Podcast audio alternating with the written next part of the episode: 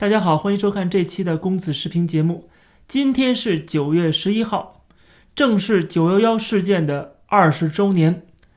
那么，在全世界各地都有相关的纪念活动。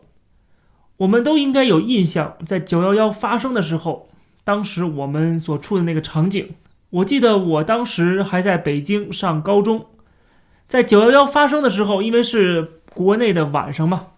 那么第二天早晨，我上学的时候，所有人都在谈论这件事情，而整个班级里边的大多数人都觉得这个是件好事儿，觉得是大快人心的事儿。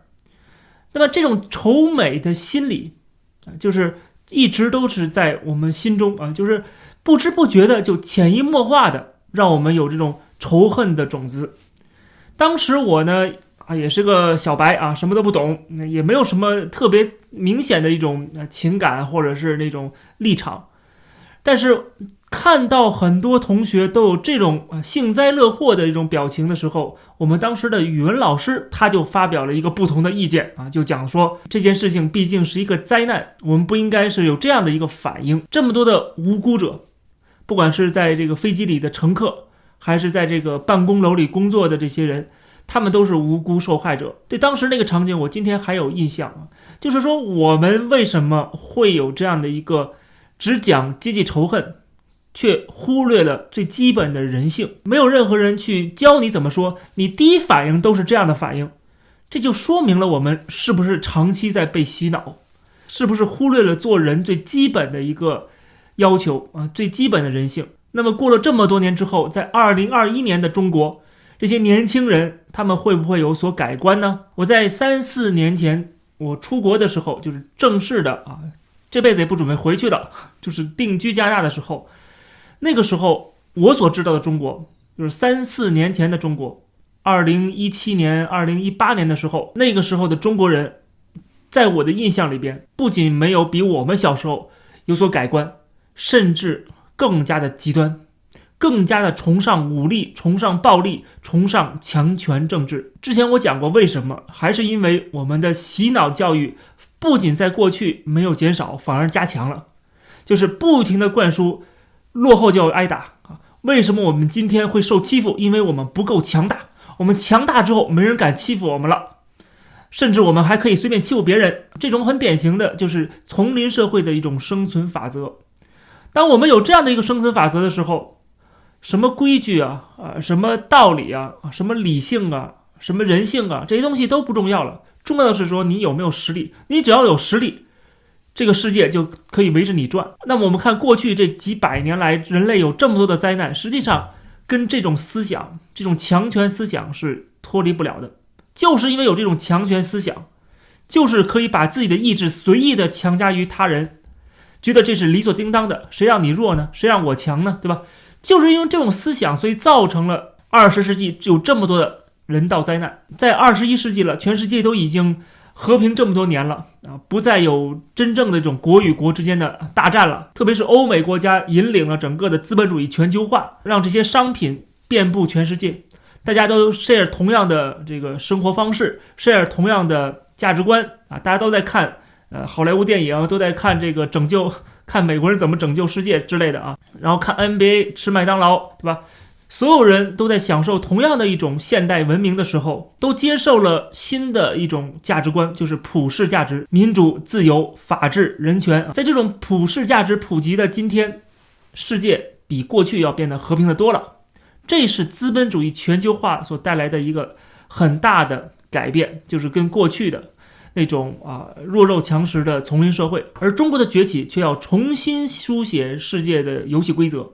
它要打破过去这几十年的和平，它以一种特殊的党国体制开始壮大，并且把自己的意识形态强加于其他的国家，而中国人在这里边就扮演了一个推波助澜的作用。同时呢，实际上他们也在给自己挖坑，自己给自己挖坑。他们实际上也是韭菜啊，也是被剥削的对象，而这些奴隶们却非常开心的看到奴隶主自己的奴隶主不再被别的奴隶主欺负了。他们不知道，最后这种崛起啊，最后导致的不仅是这个奴隶主倒霉，也是自己倒霉。在九幺幺二十周年的这一天，我看到了凤凰网特别做了一个视频，在北京的街头采访一些市民，问他们对于美国九幺幺的看法，对美国的看法和中美关系的看法。虽然他只是随机的采访了一些路人，也可能他也经过了一些筛选，但是我觉得还是很能说明今天中国的那一种心态的。我们一起来看一下。这应该的，美国人该给他点教训。那些人死了还是蛮可怜的，但是美国随他去。跟他去啊！美国让别人死了好多人呢，他自己就不能死啊？恐怖分子是全世界人类的公敌呀，是吧？他是反人类的嘛，所以任何可能阻碍他、阻碍他的，他都会采取这种极端的行动。九幺幺事件对中美关系应该没有影响吧？因为那是美国跟阿富汗之间的问题。本拉登造成的，然后本拉登不是也跟塔利班关系挺好？就是老是压制别人，嗯，然后所以遭到了报复。现在看起来，九幺事件应该是给了中国一个机会嘛？就是彼之砒霜，我之假糖。不要九幺幺，中国也不会发展这么顺畅。九幺幺实际上也是触动了美国战略界的神经，整个呢就是美国对中国的态度就有了一个比较明显的转变，于是就有了后来我们看到的中美两国在经贸合作。在反恐合作，甚至包括在一些重要的地缘问题上有一些比较密切的合作，从而开启了中美之间一段比较稳定的呃时期。他没有闲暇时力顾及亚洲一带了。假如现在撤军以后，他把一切全调到亚太方面，对中国就不好了。呃，我们假想一下，如果没有九幺幺的话，那么其实可能这种中美贸易战呀，或者中美的这种啊对抗啊、封锁啊、商业战呀、啊技术封锁啊。啊，各种各样的这个时间会比现在来的更早。最近开始关注了，说白了，他们如果截止到上个月以前，我都没关注过，压根儿我都不知道塔利班 应该是归哪个班的班主任管，就就那么就那么夸张。但现在我特意去看了一下，有点是恐怖组织。是之前那个跟老美挺好，但是之后然后闹掰了，然后变成了一恐怖组织，比较复杂。原来是恐怖主义机构，现在有点奔着这个政治团体走。很难说，现在说的还不错，看后边吧。只要他不对人民造成伤，阿富汗人民造成伤害的话，我觉得他还是一个比较可靠的政权。政权成立了，他就是政府了。任何一个国家都不可能永远的去侵略别国，重新掌权这是必然的，只不过是快与慢的问题。塔利班政权是非常极端，但我不知道为什么微博那么多人有那个金塔倾向，我也不知道他们脑子长没长。挺怪的。挺怪的，对，你想他们不是搞民生，上去先搞宗教，就是就居然能够直接在飞机外面攀着飞机去起飞，直接就高空坠落嘛，就感觉挺不可思议，又觉得他们真的是对这个国家就太惶恐了，太想逃离他们的国家。您觉得美国为什么要从阿富汗撤军呢？打不过了，要把力量撤出来到亚太地区来吧？他就是飞走。但是他的野心还依然还存在。撤军，与其说是一个说要转移战略重心到印太，到聚焦大国，在我看来，不如说它是一个战略收缩的一个预警信号。更多的是收缩到聚焦于国内。他估计是国内的政治财力都不足以支撑他继续打下去了。嗯，他国家的事儿，他愿意撤就撤，我们自己管自己，不管人家。塔利班也不是他说了算的。从从阿富汗撤军，所以塔利班才会趁虚而入。其实也是对阿富汗不负责。他眼看着要被塔利班控制了，所以他肯定不可能就是不再往里边砸钱。就是很丢脸的事儿，说明美军真的不如原来了。阿富汗战争二十年之后，他们自己回首说：“哎呦，这根本就没有一个完整的阿富汗战略，没有一个完整的反恐战略，没有一个二十年的战略，只有二十个一年战略。”我在上周采访前美国驻阿富汗美军的时候，他们其实自己也很困惑，觉得在过去二十年，他们被派驻到阿富汗，最后打了一个寂寞。他们其实并不知道自己去阿富汗是干什么的。点还是不得人心。呃，另外一个当然跟美军的这些种种暴烈行径也有关。两个文化的这个冲突，决定了你不可能通过军事来强力的把它压下去，所以他必须要撤军。因为阿富汗是中国的邻国嘛，那撤了以后肯定对中国的肯定是一个利好呀，而且对于美国来说又是一个损伤啊。原来你不是百战百胜，原来你不是你想做到的都能做到，对吧？可能美国单方面他认为他国内有一些这个呃反华的或者是仇华的一些势力，他可能认为呃，从塔利班撤撤军之后，可能还要想集中力量对付中国。其实中国无所谓，是吧？你这个对不对中国，我们都要发展。没有最差，只有更差，不断往下掉。在二十年中，它肯定是最差的了。回到二十年前或者十十几年前，也不可能了。比较紧张吧，现在更紧张了呀，压就卡卡脖子嘛。不太关注美国，但是感觉他们的政策就很针对中中国。美国的骚操作实在是有点太多了。对，首先在疫情控制上，我觉得他们就。没有做到很好的把控，拒绝各大中国的 APP，然后还天天要跟中国这个打经济贸易战。孟晚舟她不是被扣在那个加拿大吗？现在目前都还没有回来。美国说什么瞎话，大家都听，都有听他的；中国说什么真话，声音都很小，这是话语权。第二个呢是美元优势，中国人民币还没有那么国际化，这个是一个非常大的差距。第三个差距呢就是说，呃，美国在这些年。叫积危已久，孟晚舟这事儿不会发生在美国人身上。他不能容忍我们强大，芯片不断供，这不是很很说明问题吗？现在不仅影响手机，现在汽车什么都不行了吗？不是？对中国用芯片来制裁的话，相当于几千年前老祖宗咱用的就是管仲当时出的嘛，盐铁法和青铜术，那都咱玩剩下的。后果是大国对小国的一种一种制裁，而削弱那个国的国力。他拿大国对大国用轻重术和盐铁法，他就有点嘚儿，知道吧？他自损八百，换咱们一千，就就这样。习主席说的，中国不惹事儿，也不怕事儿，来了就干吧，来了就打吧。但是最好是别打。中美关系能能改善，当然是最好了。我觉得不存在什么理想的状态吧，因为这个国家形势瞬息万变。我觉得美国对中国是比较。是比较警惕的，然后中国对美国呢，也不是说有有绝对性的那个实力能跟他抗衡。我觉得这种关系是更好的，就是好中有差，差中有好，这种其实更能够给大家危机感。为什么呢？你比如说以前中国是，呃，比较喜欢叫呃自己研发不如不如不如买，买不如租嘛，就是很多核心技术。那么现在这种关系就是又竞争又合作的关系，甚至说打压华为的关系，会让民间的凝聚力更强了。官方的这种。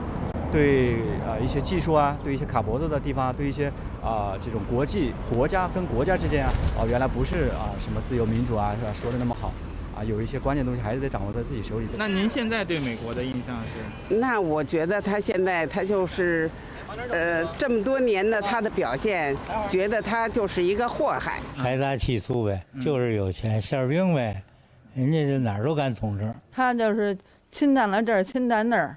侵占了太平洋，侵占大西洋，不可一世嘛。其实他西方都差不多，他都对中国反正都是敌视的。美国应该是比较强大的吧？觉得他算是一个比较，呃，民主、比较开放的一个社会的。呃，比如说像哈佛呀、耶鲁这样的，呃，学术上他们也是非常强大的。世界警察那个角色还是太过于浓了吧？呃，其实也是一个比较好的国家，但是对这个干涉其他国家的内政这种行为还是不太好。美国就是跟猪在。泥坑里摔跤，这个猪是形象的啊，这是形象的，就是说他跟很多的，比如说战争啊、危危险呐、紧张的关系摔跤，最后呢把自己弄得面目全非。就是说他的呃消耗之一是经济实力，因为他大量的钱是花在没用的地方。对美国人来说我没有意见，但是我不喜欢美国政府。我对美国现在的态度就是提到他们就是啊丑国呀。西方国家都挺自大的吧？疫情就是非常离谱的事件，就一一直抹黑中国。如果抛开政治，我对美国没有意见。但你要说一旦牵扯到政治和利益，那我对美国仅次于日本的仇恨。美国人不能一概而论，咱们中国人去大部分都是在大城市，东西部大城市都是文化阶层比较多、比较好的，所以你感觉好像比较理智、比较文明，甚至比较有知识吧。但是底层的完全不一样。咱们都不说民族了，族裔都不说了，什么拉丁裔、什么黑人，这都不说了，哎，差距很大。受美国大片那个毒害太深了。现在看他们美国的那些人权那些东西也很很一般。现在呢，就是他们呃，可能就是说存在一些社会撕裂，或者说社会矛矛盾激化的这样一个情况。呃，从这次抗议可以看到他们的这个呃民主呢，是从某种意义来讲是相对比较虚伪的。它本来就是一个资本主义统治国家的那种情形，很多时候都是为特权阶层服务的。它对于民众的一些利益关怀，说是关怀，但其实可能只是为了拉选票。它两党呢，这为说是是单纯是为在政治上。它不考虑这个社会啊、发展啊，或者是人民的福祉。这个从我们国家来讲，我觉得我们应该吸取它的这些呃这些政治啊或者各方面的这个呃不利的因素，来为我们更好的发展。我们我觉得是提供一个这个教材。我们也不用就一味的就否定人家，或者说批判人家。就我觉得更好的是让我为我们谋福利。我觉得美国一直都是一个就是霸权主义国家，他一直想欺凌其他国家。但是中国现在世界多极化，所以美国的单边主义实行不了。现在都是多边多边主义。我觉得他们的思想就是还有一点闭塞，反而是有一点闭塞，就是利己主义会表现得更加的强烈。他们更多的是美国自己给发展好，其他国家利益是不重要的。现在就是属于美国对移民或者是对留学生这一块就非常不友好，尤其是疫情以来的话，他们就是不管是就业也好，或者是对留学生的照顾也好。就感觉都非常的充满恶意，确实有变化，真的是有变化。就我们能感觉得出来，像以前我们觉得出国，以前我们上学的时候都觉得，啊，出国留学哦很厉害。第一家里有钱，第二觉得这个人肯定后来回头回头会出息很多。但是现在我们不觉得出国留学是一个什么非常好的一个，也不能说不好，只能是说出去长长见识。但是早晚还得回来，因为还是国内好。也不会听到很多就是我们比他们差很多的声音。然后去了也发现确实没有，就没有什么太大的差别，甚至有些地方我们比他好。如果要是有机会去美国的话，你会去？你会选择去美国吗？嗯，去啊。能说一下您的考虑吗？那边挣钱多呀。以前如果玩还能想去玩，现在有那个签证我都不想去了。我期望是中国肯定要超过美国，因为中国在历史上两千年、三千年的这种历史上。实际上是领先于全世界的。很多人都觉得美国挺好的，对吧？外国的月亮挺圆的。当然，尤其是去年，包括前年疫情期间，大家都忽然改观了，有很多外国人也想来咱们中国。那其实就是一个格局化的转变。对于我们现在国人，对自己也更加有自信了。是我们二十多年付出的辛勤努力得到的结果，享受了这个经济发展的带来的这种繁荣啊，带来的这种开放啊，带来这种各方面的包容融合，你才能看到。世界和中国的这个发展其实是是是命运共同体。因为中国迅速的发展，中国人的迅速的富有，一个是中国人变得更大气，但另一方面呢，中国人对世界的整体的看法也变得更实际。因为你如果是不是走出去看，你还觉得世界都很好的时候，你不一定有这么多自信心。你回出去一看啊，也就不过如此。您知道塔利班政权吗？塔利班是啥呀？这个要没什么印象的。关心国内的事情吧。我关心美国什么时候会解体吧。这俩老头子他能干出什么大事儿啊？尤其这七十八的，你干什么呀？火葬场在等着呢，是吧？不聊了。看了这个视频，不知道大家有什么想法？那么可能有人想让我做一个点评。其实让我去点评的话，我也不知道从何讲起啊，因为这个里边的涉及的东西太多了。然后每个人的想法啊，每个人的角度也都不一样啊。你去一个一个的点评的话，也太费时间，太费精力。说实话，在我感觉就是说，这些在我看来都是井底之蛙了啊。为什么说井底之蛙？因为他们获取的信息本身在中国就是经过过滤的，他看的东西都是什么《环球时报》的、《观察者网》的，对吧？然后什么《人民日报》的，《人民日报》可能看的还少一点，这在微博上面是不是也肯定能看得到？就是说，他们收取的信息都是共产党政府想让他们知道的信息，而且即使是外国评论中国的内容，也是经过他们二手的翻译和筛检的。所以说，他们获取信息是如此之封闭、如此之狭隘的话，那他们的思想能够有多么的开阔，这个是很可疑的，对吧？所以从他们的这些回答当中，就可以知道他们获取资讯，他这个面儿有多窄。同时呢，也知道他们肯定是被长期的灌输一些教条、一些意识形态的东西，说白了就是被洗脑，最后导致的他们说的话啊，跟这个《环球时报》啊、跟《观察者网》啊没什么太大区别。另外，有时候你可能看到一两句哎比较比较让你觉得眼前一亮的话，但是紧接着他下一句话又让你很失望。当然，也是因为国内这种反美的文章、反美的言论太多了导致的啊。就是完全不懂美国。总之，我们从这个视频里可以看得出来，就是很多中中国人现在已经开始有一种我们已经崛起了，我们伟大复兴了，我们已经不在乎西方人对我们的看法了，这样的一种自大的自负的思想。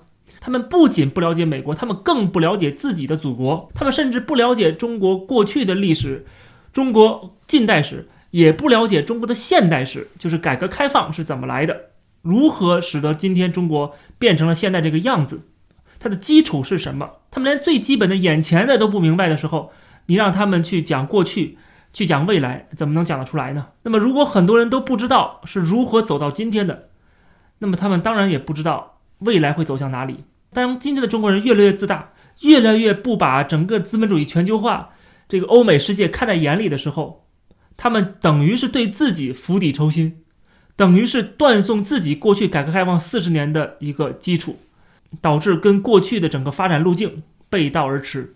那么结果可想而知了。我觉得这里边有一个小伙子还是讲的非常的接地气，非常的朴素。就说别人问他你到底想不想去美国的时候，他回答非常干脆，想去啊。为什么？因为挣钱多呀。你别跟我讲那么多大道理啊！这个美国什么多坏呀？美国的政府多坏呀？美国水深火热呀？我不信这一套。我只知道，在美国生活的人，他的收入比我高，就这么简单。所以我觉得那个小伙子回答是最实在的。这期的节目就跟大家先聊到这儿，感谢大家收看，欢迎点击订阅这个频道，我们下期节目再见。